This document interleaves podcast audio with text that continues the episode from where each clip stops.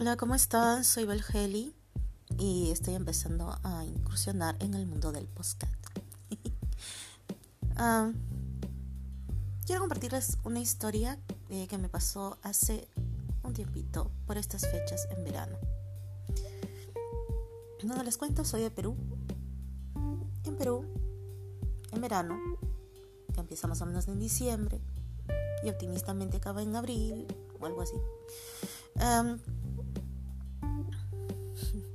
Soy mala para recordar exactamente cuándo, pero eh, más o menos toda esa fecha, entre diciembre, enero, febrero, es el tope del calor. Y hace unos 10 años, un poco más, y por mucho tiempo más, eh, era la tradición de jugar carnavales, de echarse agua, entre otros. en fin.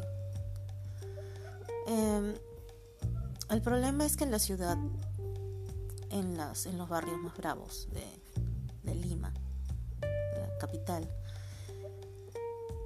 hay gente que no tiene mucha consideración con, con los paseanderos, con la gente paseante.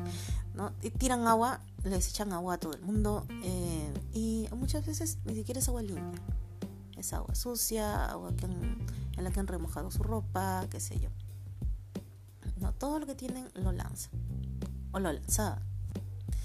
A esto eh, hay quienes lanzan pintura, betún, talco, todo lo que puedan. Y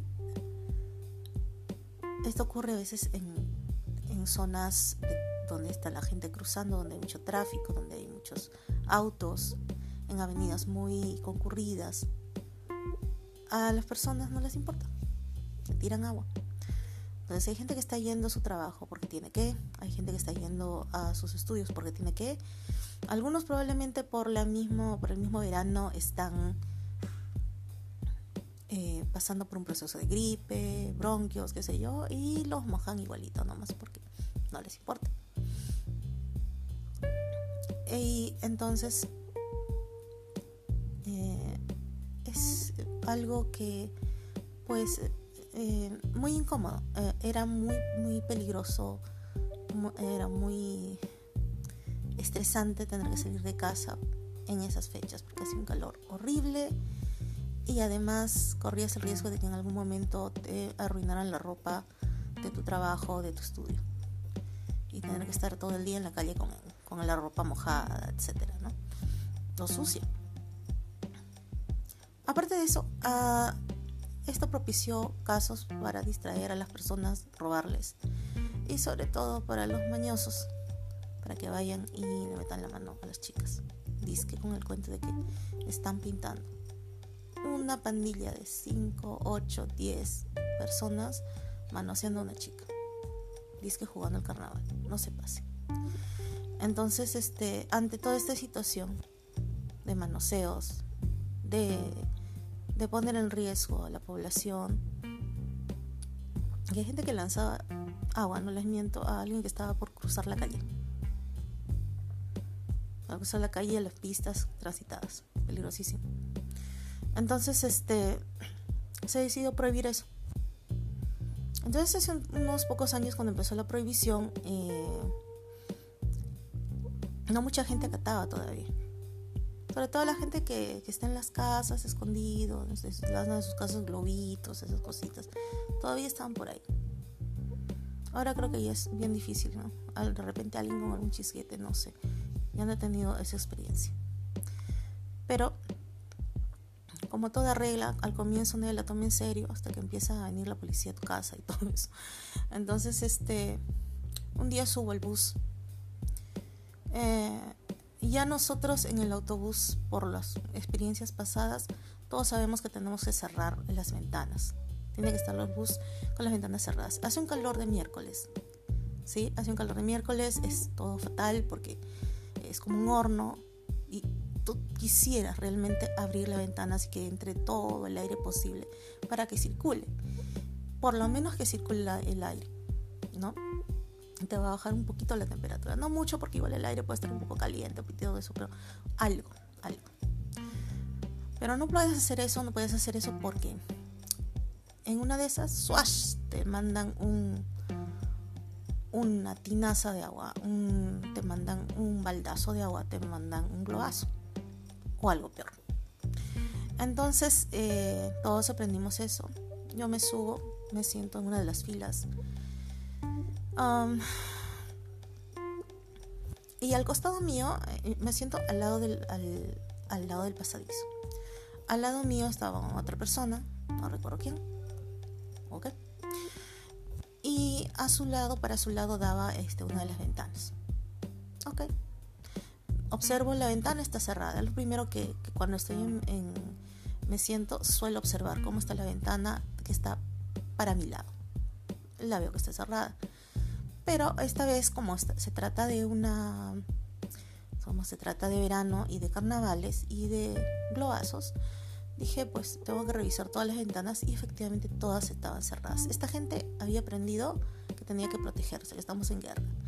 Ah, así que todas las tenían cerraditas y la, gran mayoría estaba sentada, todavía habían, habían algunos asientos vacíos. Delante mío había uno. Ahí nomás al siguiente paradero, por ahí, subió, otro, subió un chico. Este jovencito no tendría más de 16 años, creo yo. Le calculo, ¿no? Un flaquito, con el cabello semilargo, con rulitos, narizoncito. Estaba vestido como para ir, no sé si a una fiesta o de repente a su academia. Yo estaba yendo a la universidad. Eh, entonces, bueno, lo veo que está ahí, se sienta delante mío. Después de un rato se para. Y aquí es donde yo le observo cuando se para que se va al frente. ¿ya?